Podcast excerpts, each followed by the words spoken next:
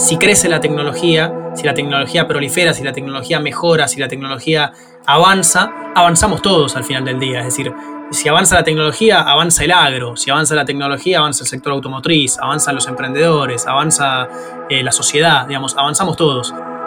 Otro de los desafíos que tenemos las mujeres cuando entramos al mundo tecnológico no solo es, una vez que sobreviviste y entraste, es crecer y ser líder. La tecnología evoluciona a una velocidad que no necesariamente es el mismo ritmo al que lleva la, evolución de, las personas y, de la cultura y, de las, de las cuestiones que hacen a, cómo los seres humanos este, eh, evolucionamos nuestras maneras de pensar. Y eso en un punto es, eh, es desafiante, es complejo. ¿Te imaginas un día sin tecnología?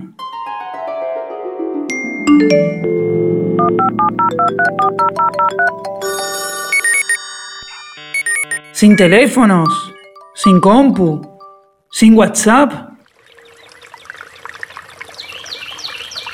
Un día sin notificaciones, sin mails ni likes. Un día en el que Google sea una marca de binoculares y Twitter el nombre de una mascota. Ah, conectados con la naturaleza, con nuestro mundo interior y lo que nos rodea. Un día sin series para maratonear. Un día sin heladera, sin auto, sin luz. Un día sin teléfonos para hablar con amigos. Sin parlantes ni auriculares, sin música, sin películas.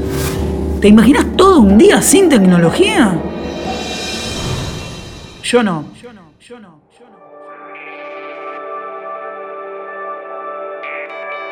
Mira a tu alrededor. Nada de lo que en este momento te rodea estaría ahí sin tecnología.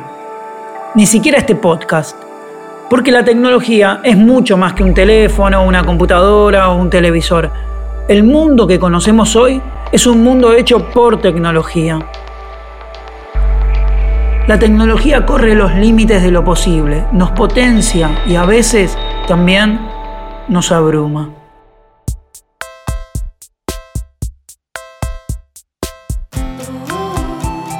Bienvenidos y bienvenidas a Codo a Codo, el primer podcast original de Mercado Libre.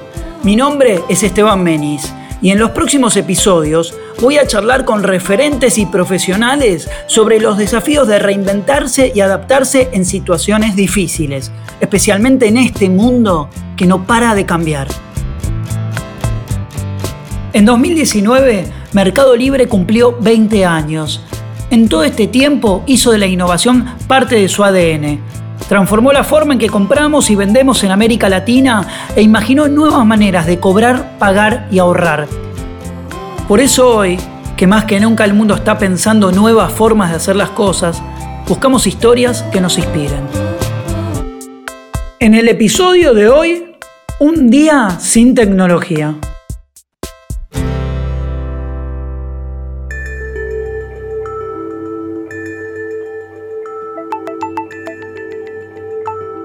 Ojalá existieran miles de proyectos como el de Melina Masnata. Y ojalá no tuvieran que existir. Melina es cofundadora y directora de Chicas en Tecnología, una organización que busca reducir la brecha de género en ese sector y que hace un trabajo fantástico. Quiero empezar por una charla TED, tenemos bastantes cosas para hablar, pero eh, vi una charla TED que diste eh, el año pasado, donde comenzás planteando este juego de eh, frases y, recopilaciones de historias que, conociste de chicas que se ponen a estudiar, mujeres que se ponen a estudiar eh, tecnología o ingeniería en sistemas, ¿no? Y hablabas de, por ejemplo, personas que entraban a la carrera de ingeniería en sistemas y el primer día se daban cuenta que cursaban en el quinto piso y el único baño de mujeres estaba en el primero, o un mismo profesor hombre para tres materias, y si la chica era la que hacía la pregunta no le responde, y si conseguía trabajo esa chica era porque alguien le decía que había mucha demanda en el rubro. Eh, esto, esto realmente empieza a mostrar un panorama que, vos ves desde muy temprano, ¿no? Este, e, esta situación, que, no, que no, no, es sola tuya, digamos. Sí, y lo curioso, como vos decís, es que tuvimos que hacer una investigación porque no hay muchos registros, sobre todo en Argentina, no, no tenemos esta cultura de, de buscar datos, de buscar información. Suponemos que hay pocas mujeres, pero nunca nos preguntamos por ahí por qué. Eh, o suponemos que estas son carreras tradicionalmente para que las ocupen o, las lideren hombres y nunca nos preguntamos por qué. Y el trabajo que hicimos justamente dos años antes fue empezar a, a entrevistar, primero hacer un mapeo de dónde están esas mujeres, quiénes son, y empezar también a entrevistarlas y a entender si habían patrones, si esto era algo novedoso, si era algo aislado, y empezamos a encontrarnos justamente con, estas frases que se repetían y que de, alguna manera también lo baja a una tendencia mundial, porque lo, más complejo que, tenemos en la organización de, chicas en tecnología es justamente que además dialogamos con una problemática mundial. Cuando empezamos a, detectar estos problemas, dijimos, bueno, pero la tecnología, incluso hoy, en temas, en un momento tan particular como, como es la pandemia, en donde la tecnología nos terminó de, confirmar que este es el camino, eh, no nos preguntamos quién, es, quién la diseña, para qué, por qué, eh, de qué manera se utiliza y dónde está la otra gente que no. ¿no? Que esa es un poco eh, la, la, preocupación o la problemática que tratamos de resolver Claro, claro, no. Y esto de que, a ver, eh, de que no haya diversidad, decías vos en la mesa en donde se, decide qué vamos a hacer con las pantallas. Digo, hay unas cifras para repasar muy rápido que yo, yo veía que era que el 89% de lo que hacemos en Internet tiene que ver con una aplicación móvil, pero solo el 6% fueron creadas por mujeres. Y digamos, y, en la carrera de las ciencias de la computación solo hay un 11% de mujeres, ¿no? Eh, hay muchos datos sobre eso, pero me parecía tan claro esto de que si no hay diversidad, eh, trae consecuencias reales para las personas. Eh, por favor, te pido que ejemplifiques porque eh, es muy claro cuando se ve el ejemplo, ¿viste? Cuando no es solamente una cifra. Sí, bueno, un ejemplo que traemos mucho y sobre todo porque trabajamos con adolescentes, todas las aplicaciones, por ejemplo, de salud, hace muy poco empezaron a incorporar eh, todo lo que tiene que ver con el ciclo de la mujer. Entonces vos imaginate que si vos sos adolescente, buscas una aplicación de salud donde, por ejemplo, cargas qué comiste, qué actividad física haces, cómo va a estar la variación de peso, por ejemplo, y que parece que sos un extraterrestre porque ni siquiera se considera una variable tan importante como esa, vos ya sacás de tu cerebro y pensás, bueno, no está pensado para mí.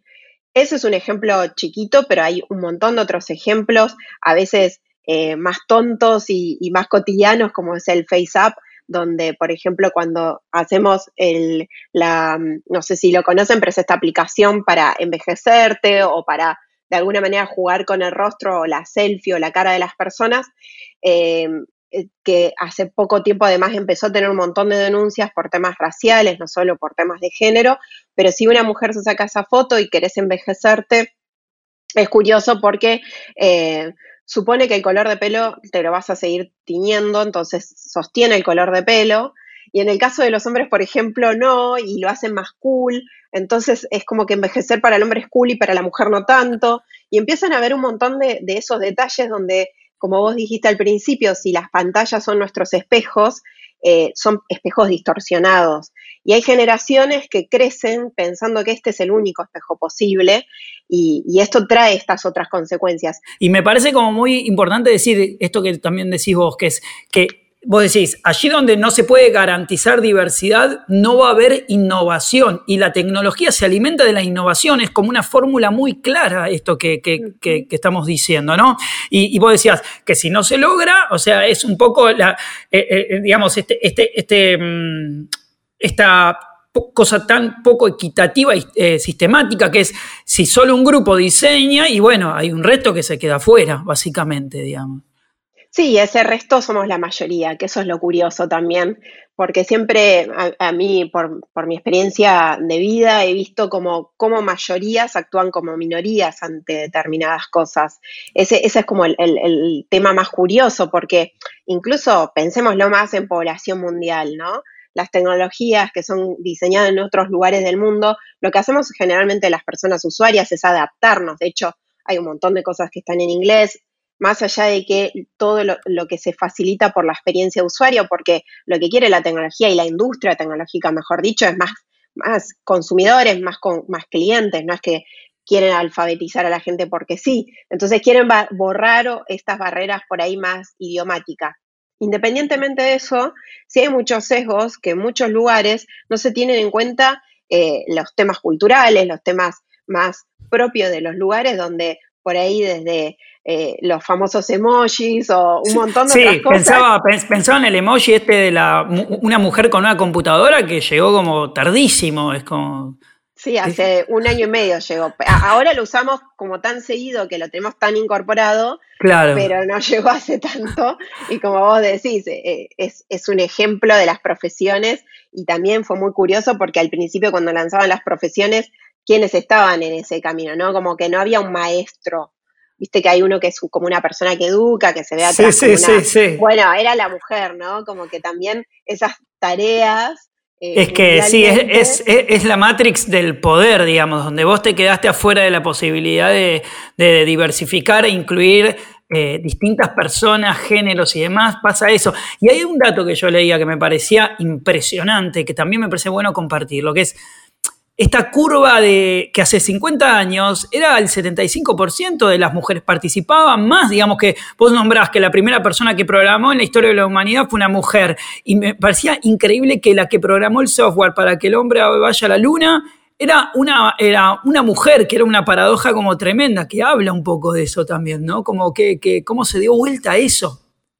Sí, tal cual, y que además esa mujer está viva. Hay muchas de estas mujeres que están vivas y que no las tenemos en cuenta. Hay algo muy curioso que, también es interesante para explorar, que en la Segunda Guerra Mundial, que fue un detonante para, todo lo que tiene que ver con el avance tecnológico, que muy pocas veces lo tenemos presente, pero el espionaje tenía un, un peso importantísimo y el tema de poder descifrar el código de comunicaciones era algo clave. Y se invisibilizó durante muchísimos años que las personas que estaban trabajando en eso eran mujeres, eh, porque justamente los hombres además estaban en el campo de batalla.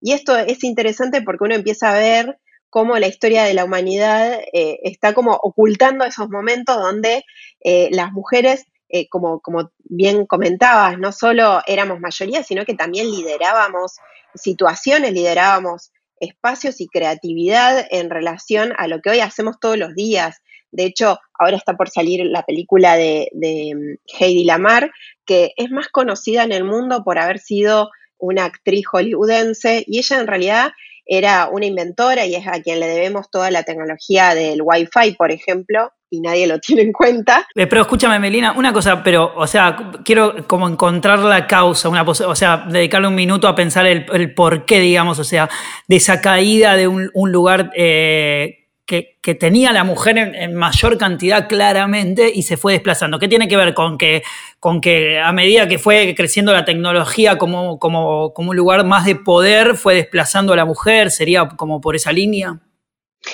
Sí, hay, múltiples razones. La realidad es que ese es un tema porque eh, cuando queremos encontrar una causa, algo tan como loco, porque parece como paradójico, eh, encontremos que hay una multiplicidad de causas. La, primera, que por ahí todas las organizaciones que investigamos y trabajamos también generando datos y, generando también respuesta ante esto, encontramos este tema que los medios tuvieron muchísimo que ver en relación al momento donde la tecnología se volvió masiva, donde se buscó que la tecnología, todas las, casas, los hogares tuvieran su primera computadora, tuvieran su primera consola de videojuego.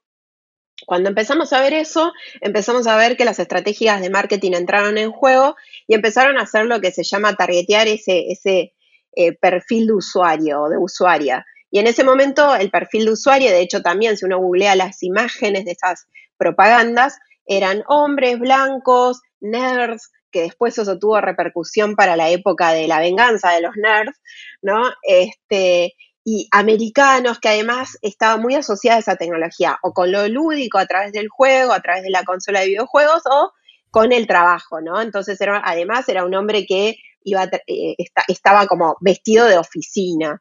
Entonces, eh, hay, hay toda una paradoja que se empezó a construir a partir de eso, que es uno de los puntos más importantes que hicieron que la sociedad empezara como a olvidarse de esa imagen que tenían de las mujeres y empezó como a, no solo a la sociedad a verlo como, bueno, esto no debe ser para mujeres, así como hoy no pensamos en una en un piloteo de avión y pensamos en una mujer, eh, lo mismo empezó a pasar también con las mujeres. Ellas mismas empezaron a ver como que esto no era algo atractivo, curioso. Eh, de hecho, hay investigaciones que eh, bastante recientes donde les preguntan a adolescentes, bueno, ¿por qué no sé, qué se imaginan con alguien que trabaja en tecnología? Y en general se imaginan este estereotipo que vemos en, las películas o que vemos en las series. Y en ese sentido quería direccionar un poquito la conversación hacia Chicas en Tecnología, que es esta organización que nace en el 2015 cuando empezamos las cofundadoras que veníamos laburando en diferentes ámbitos de, tecnología, empezamos a ver como una, un freno en el, crecimiento de la carrera, porque otro de los desafíos que tenemos las mujeres cuando entramos al mundo tecnológico no solo es, una vez que sobreviviste y entraste, es crecer y ser líder. Eh, de hecho, por eso no tenemos en mente, eh, no sé, hace unos, unas semanas se lanzó todo el, el proyecto de SpaceX, eh, y todo el mundo hablaba de Elon Musk, pero nadie hablaba de la, de la directora de tecnología, que era una mujer, ¿no? Como que no tenemos visible tampoco esos roles de mujeres en lugares de liderazgo en tecnología. Y nos empezó a pasar eso y dijimos, bueno, pero para, esto no podemos direccionar una organización o hacer una solución que sea solamente para, para nuestro grupo, tenemos que ir un paso atrás, porque en sí lo podemos resolver de una manera u otra, pero lo más importante es crear lo que se llama como una masa crítica de gente que quiera hacer esto, ¿no? que quiera estudiar esto, que quiera eh, por lo menos dejar de verse como usuarias, empezar a verse como creadoras de tecnología o entender que la tecnología, como vos bien decías al principio, está direccionada, está creada, tiene una mirada, tiene un sesgo, Em, y ahí empezamos a decir, bueno, vamos al, momento más complejo, que es el momento de la adolescencia. ¿Por qué complejo? Porque en realidad los estereotipos se van creando al principio, se van creando desde los siete años. Hay muchas investigaciones que lo muestran, que a partir de los siete años vos a alguien le preguntás qué querés ser cuando sea grande y ya empiezan ahí a, a reproducir esos sesgos que consumen de la sociedad. Y es súper triste porque si vas a los seis años, a los seis años todavía no tienen todavía tan internalizados esos sesgos. Entonces dijimos, bueno, si bien esto se fue construyendo, en el momento donde terminás de perder este grupo, es en la edad del nivel secundario. Y ahí creamos una asociación civil que es una organización sin fines de lucro, todo lo que hacemos es libre y gratuito, absolutamente todo. Lo podemos hacer gracias al acompañamiento de un montón de organizaciones y de empresas de tecnología que en realidad viven el dolor adentro porque dicen, che, eh, yo necesito ir a buscar mujeres. Y al principio tuvimos que hacer un cambio súper drástico con esas organizaciones, porque les decíamos, no, es que no están, no están, vas a la universidad y no están. ¿Cómo sería un día sin tecnología? En la vida, en el mundo, en, tu, mm. en las personas. Bueno, yo estoy reflexionando mucho sobre esto de las redes reales, ¿no? Vos al principio arrancaste diciendo sobre los likes, sobre todo lo que hoy estamos muy acostumbrados con las redes sociales. Para mí un día sin tecnología sería un día para reflexionar profundamente qué queremos hacer, para qué queremos la tecnología y hacia dónde queremos llevarla. Siento que nos olvidamos de, las cosas importantes y me parece que justamente eh, antes de hablar con vos estaba eh, leyendo temas más de neurociencia y más de todo, como cómo aprendemos las personas, que es súper importante. Y no hay hoy investigación o todo lo que nos está pasando con la pandemia que no traiga el tema de las emociones. Vos no aprendés si no tenés atención. No aprendés si no tenés una emoción vinculada a la curiosidad, vinculada a la sorpresa, vinculada a un montón de cuestiones que eh, a veces con la tecnología nos traen un algoritmo que es constante, que es lo mismo, lo mismo, lo mismo, lo mismo. Nos acostumbramos a querer likear lo mismo, querer buscar lo mismo. Y me parece que lo que nos diferencia como especie y que también nos trae como muchísima creatividad es apagar un poco, mirar el mundo para volver a sentarse y llevar al mundo a donde queremos llevarlo. Y me parece importante eh, desde ese lugar empezar a pensar que un día sin tecnología es un día para pensarnos diferente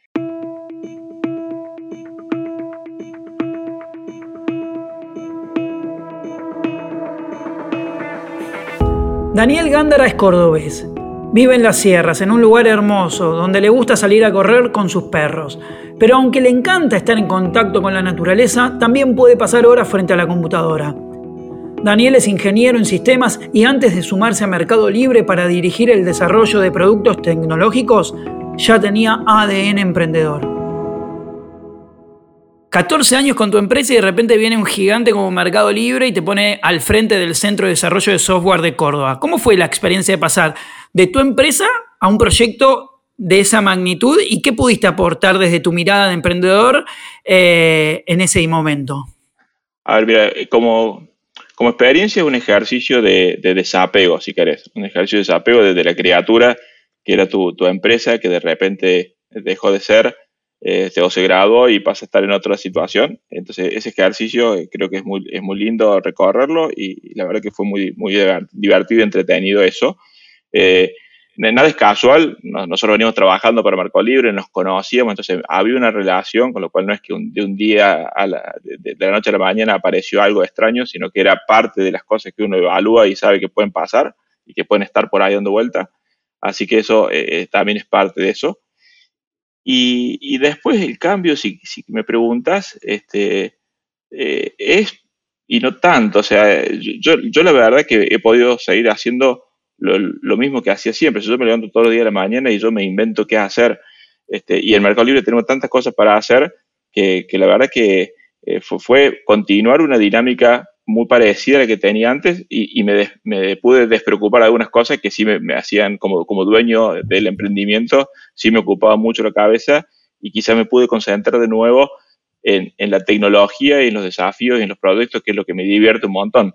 Leyendo algunas notas tuyas, veía como, por ejemplo, el año pasado vi que visitaste de repente la Universidad de Psicología y hablabas de cómo nutrirte de otros eh, de otras ciencias, de, otras materias, desde otros lugares, y que eso implicaba de alguna manera como atravesar cierta eh, niebla de zona gris, digamos, ¿no? Donde, donde quizás no sabías qué iba a pasar y a veces cierta hipótesis no se daba, pero que había algo que te impregnaba en ese trayecto que definitivamente te, dejaba una, un conocimiento que sumaba, digamos. Eso me pareció interesante, ¿no?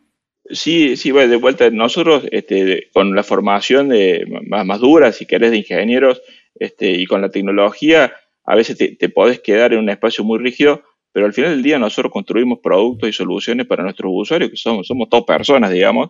Exacto. Y, y, esa, y esa dimensión eh, es, es importante entenderla. Y si querés, eh, algo que también por ahí lo, lo, he dicho varias veces, pero lo escuché en algún lado, no es invento mío, es eh, nosotros lo que tenemos, eh, por lo menos en, Mercado Libre, con la cantidad y el volumen de usuarios que tenemos, tenemos como una conversación no hablada entre, entre nosotros y nuestros usuarios. Nosotros le, le, incorporamos mejoras a nuestro producto, o lo que nosotros creemos que son mejoras, y después nuestros usuarios las usan o no las usan, y es como que en un punto te están contestando, te están diciendo, sí, está bien esto que hiciste, no, flaco, esto no me gusta, no lo hago, no lo voy a usar, y esa conversación ocurre y en esa conversación vos vas construyendo un producto, pero tenés que entender que del otro lado hay personas que, tienen necesidades y, bueno, y, esa, y eso ocurre y es muy divertido, pero tenés que nutrirte de más miradas, porque si no te, te, cerras mucho, ¿viste? Total. ¿Cómo, ¿Cómo, te quería preguntar, cómo trabaja Mercado Libre en el desarrollo tecnológico para acompañar a los emprendedores y pymes? ¿Y cómo es el proceso concreto para detectar sus necesidades? El, proceso, con, digamos, nosotros tratamos de entender eh, cuál es el proceso del comercio y, o las necesidades que puede haber en un espacio del comercio electrónico, si querés, o en un área de finanzas, y empezar a detectar oportunidades de, necesidades que surgen de hablar con tus, con tus usuarios, con tus vendedores o compradores, lo que fuera, y entender sus dinámicas, y a partir de ahí empezar a pensar cómo vos podés ayudar a destrabar eh, algunos, en general son puntos de fricción, como detectas problemas, y acá hay un problema y creo que con la tecnología eh, o con un producto lo puedo resolver y empezás a iterar sobre eso. Y, hasta que le das en la tecla, no, no, siempre se la das en la primera iteración, por a veces, a veces tenés que iterar mucho, nosotros eh, lo hacemos todo el tiempo y es muy, es muy práctico ir, ir rápido a, a validar en, la realidad las cosas y no quedarte solo en un laboratorio, viste, elaborando algo un año entero, creyendo que tenés súper claro qué es lo que necesitan tus usuarios, tenés que salir a probarlo y ahí eso empieza a fluir. Y, entonces cuando encontras esos puntos de fricción y los empiezas a trabajar, realmente le, le, acercas soluciones a, quienes son tus usuarios.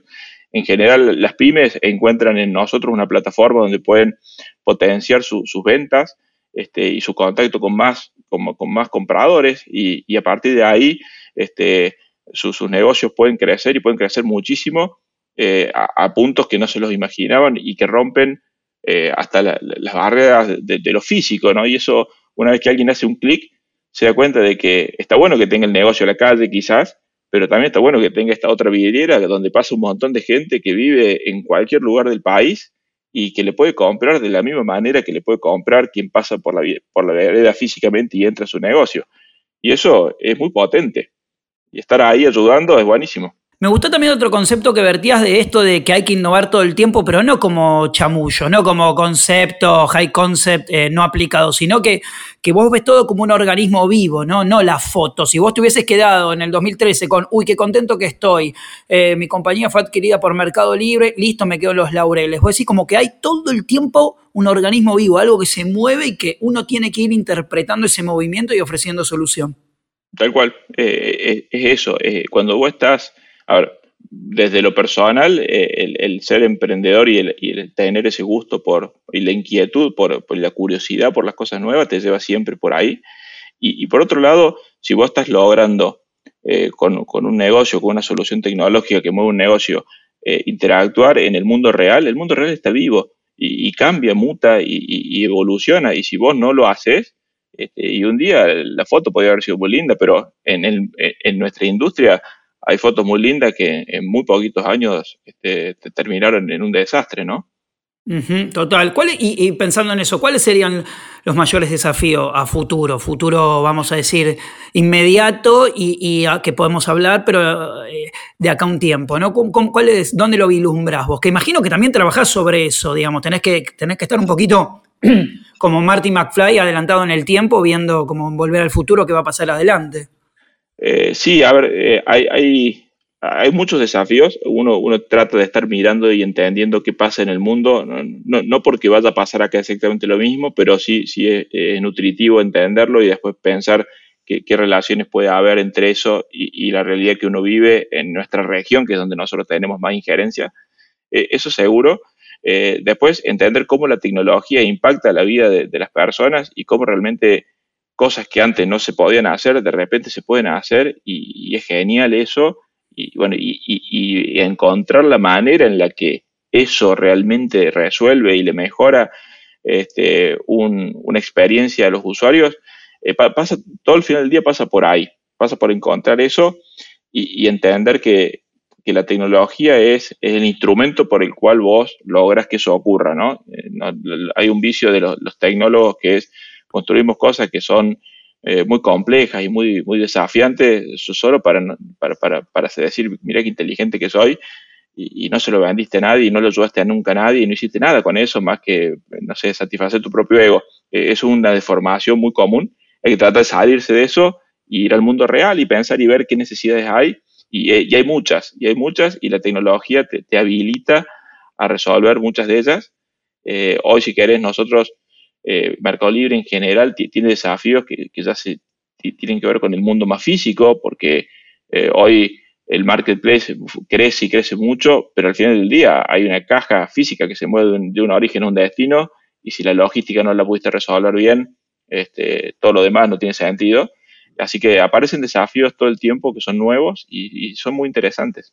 Hay algo que, que, me llama mucho la atención a nivel positivo, ¿no? Que es eh, Córdoba como polo, polo es como una especie de Silicon Valley, digamos, va a tener un crecimiento exponencial, ¿no? Eso, eh, ¿es así? ¿Cómo, cómo, lo, cómo lo proyectás vos eso? Sí, eh, es tal cual como vos lo decís. Córdoba tiene algunas particularidades que son muy lindas. Este, una de ellas es que es una ciudad universitaria. en, la ciudad de Córdoba hay seis universidades, tres públicas y tres privadas.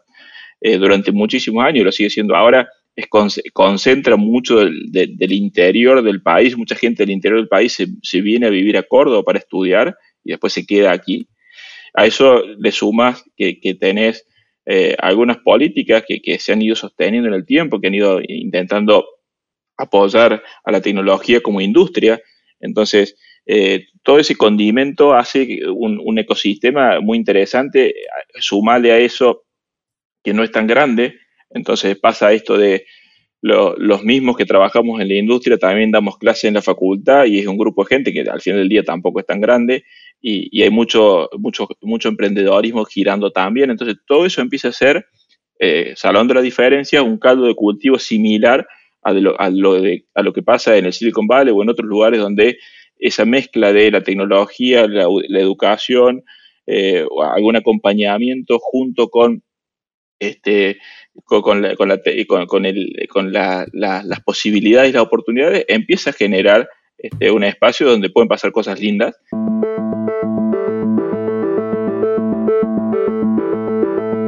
Háblalo es una aplicación eh, absolutamente gratuita que no necesita conexión a internet para funcionar, desarrollada como una multiherramienta para permitir a personas con dificultades en su comunicación, con discapacidades que afectan la comunicación, ya sea sordera, parálisis cerebral, esclerosis amiotrófica y demás, eh, comunicarse en situaciones cotidianas frente a frente con personas que, bueno, que no tengan una, discapacidad, ¿verdad? O sea, que básicamente les permite eh, desarrollarse de una forma más independiente con su celular, de forma 100% gratuita y sin estar conectados a internet.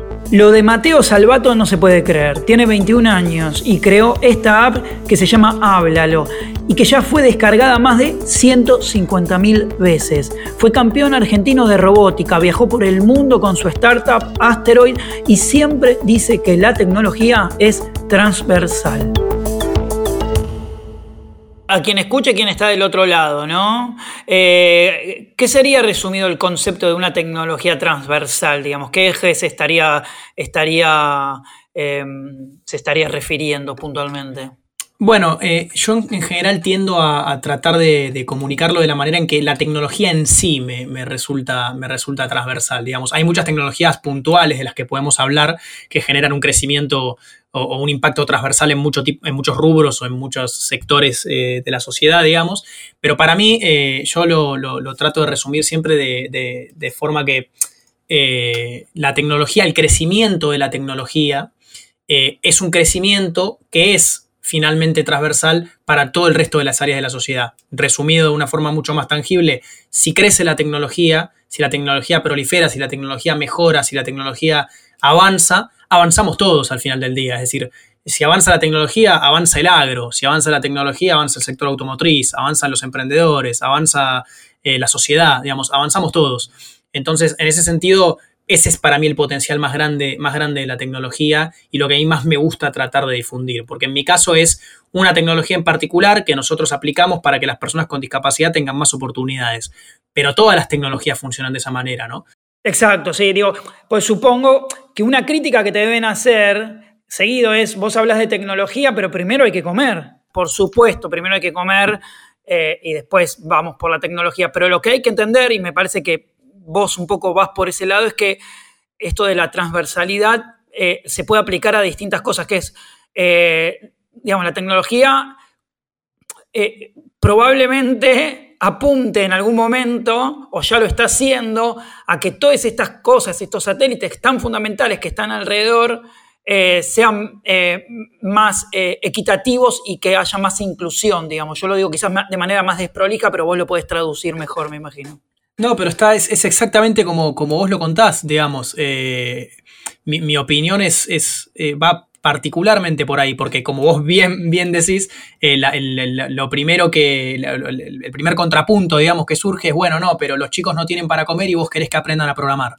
Digamos, que en un principio, si ese comentario viene de alguien que por ahí no, no, está muy metido en el mundo de la tecnología, suena lógico, digamos, no, no es algo ilógico como, como planteo, digamos, pero es, eh, mi respuesta es algo muy, muy similar a lo que vos acabas de decir. Es, no, no es que la tecnología sea una magia que de repente hace que el país eh, deje de tener problemas macroeconómicos o que desaparezca la inflación o que desaparezcan las vulnerabilidades sociales eh, y que no exista más la pobreza. Eso obviamente no, no, no, es una magia, no existe nada que haga eso, pero a lo que yo voy es, si vos tratás de solucionar, vamos, desde lo más grande hasta lo más chico, el problema macroeconómico argentino que arrastramos hace tanto tiempo, o eh, la situación de vulnerabilidad de una persona en un barrio vulnerable, valga la redundancia, eh, en el interior del país, cualquiera de esos objetivos que vos y todo lo que hay en el medio, ambos objetivos y todo lo que hay en el medio, si vos los tratás de solucionar, podés solucionarlos o no, pero si implementás tecnología en ese intento de solución,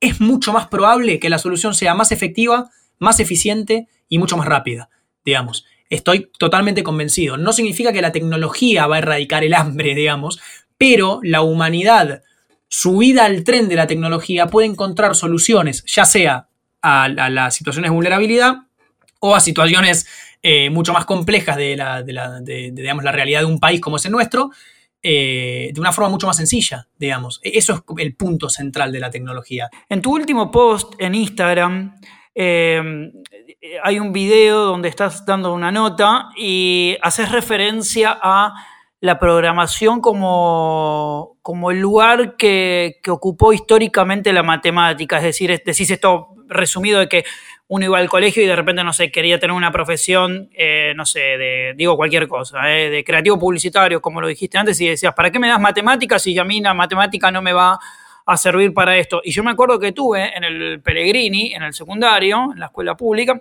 una profesora, Susmel, que me decía, Menis, la matemática le, le sirve para moldearle el cerebro, le va a servir, hágame caso. Yo, ¿sabes qué, Esteban? Estoy convencido de que el primer paso, porque ¿viste? estamos hablando de soluciones macroeconómicas, soluciones de vulnerabilidad sociales, digamos, distintas cosas que la tecnología puede, puede solucionar.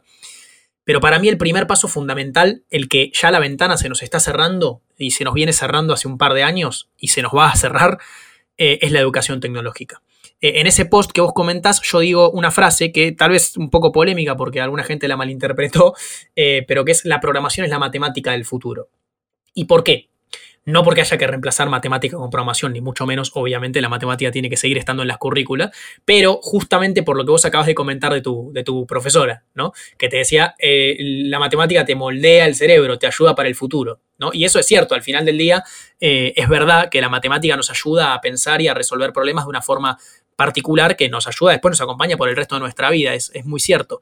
La programación es lo mismo, solo que hasta ahora no la veíamos porque no era algo tan presente en nuestra vida cotidiana. Pero eh, eh, para mí, en una escuela de acá a 5 años o 10, tiene que pasar lo mismo. Profe, ¿por qué yo tengo programación si quiero ser creativo publicitario? Ah, bueno, porque te va a moldear el cerebro, ya vas a ver. ¿no? Porque en el futuro, quienes vayan a tener más oportunidades, ya sean creativos publicitarios o abogados o eh, lo que sea, comerciantes, son aquellos que entiendan de tecnología, que la entiendan, que la manipulen o que al menos eh, tengan los conceptos básicos de cómo sacarle el mayor provecho y cómo hacerla jugar a su favor a la tecnología. ¿Qué le dirías a un chico o una chica eh, que está escuchando esto, que tiene de repente, ojalá, ¿no? 14, 15, 16, que está como en, la, trayectoria final casi del secundario o un poquito antes, por dónde debería ir, qué debería empezar a hacer, darle un aliento, ¿no? Que no sean todas cosas que al tipo le diga, no, esto va a ser imposible. La programación es para todos, la tecnología es para todos, no es algo para un grupo selecto de personas. Y todos los que manejen la tecnología tienen no solamente un puesto asegurado, sino que un, puesto de trabajo, quiero decir, sino que un ingreso de calidad, un ingreso alto, un trabajo de calidad. Eh, digamos, estamos hablando de un, de un rubro, un sector que tiene posibilidades infinitas.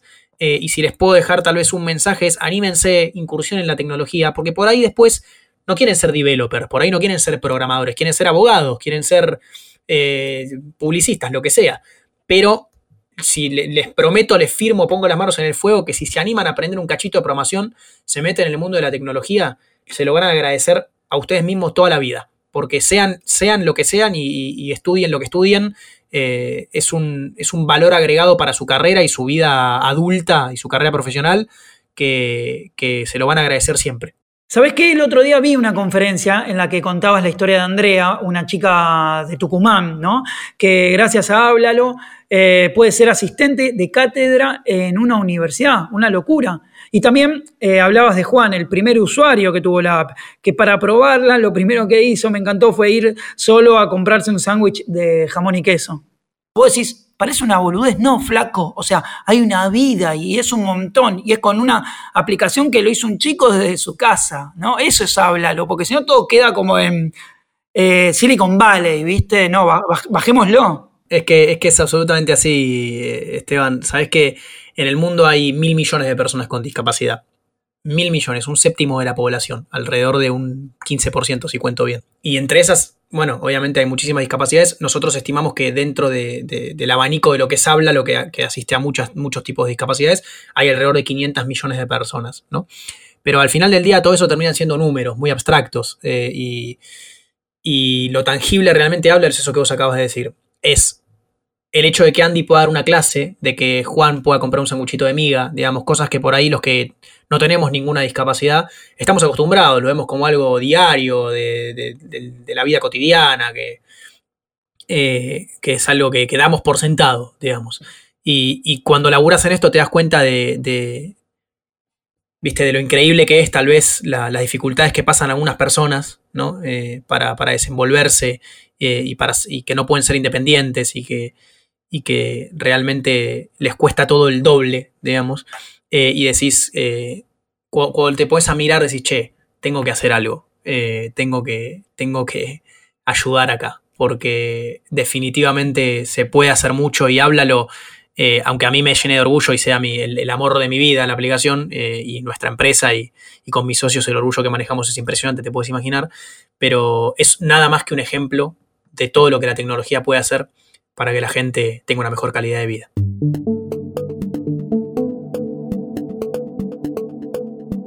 Después de charlar con Melina, Daniel y Mateo, creo que la idea de vivir sin tecnología ya no es tan atractiva. Lo que ellos nos muestran es que más allá de obsesionarnos con los likes, la tecnología nos cambia la vida. Es bueno tener con, tener conciencia de eso, ¿no? saber eh, cuánto la tecnología atraviesa nuestra vida, ser conscientes de eso y, que eso no te maree, ¿sí? Como todo, ¿no? son herramientas, son, son, cosas que nos tienen que ayudar a vivir cada vez mejor y no al revés. Con una tecnología uno puede hacer un modelo de negocios o construir eh, un robot para competir en una competencia internacional, o también puede cambiar la vida a un montón de personas o, o mejorar la matriz productiva de un país, digamos, las posibilidades son infinitas creo que a veces eh, existe y existió siempre este, este, debate tecnofílico, tecnofóbico, contra o sin tecnología, con o sin, o amar a la tecnología, odiarla, pero yo voy mucho con, con, con una frase que me encanta, que es la tecnología está sobrevalorada pero subutilizada. No la estamos utilizando en todo su poder.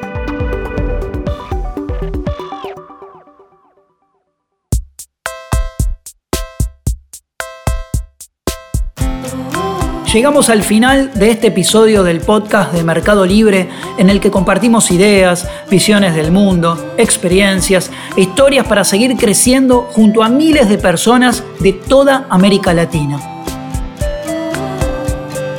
Codo a Codo es mucho más que un podcast, es un compromiso Mercado Libre dejó los apretones de mano de lado y se puso a trabajar codo a codo con las pequeñas y medianas empresas para seguir acompañándolas y potenciando su crecimiento. Suscríbete a Codo a Codo en Spotify, Apple Podcast o tu aplicación favorita para escuchar podcast. Soy Esteban Menis. Hasta la próxima.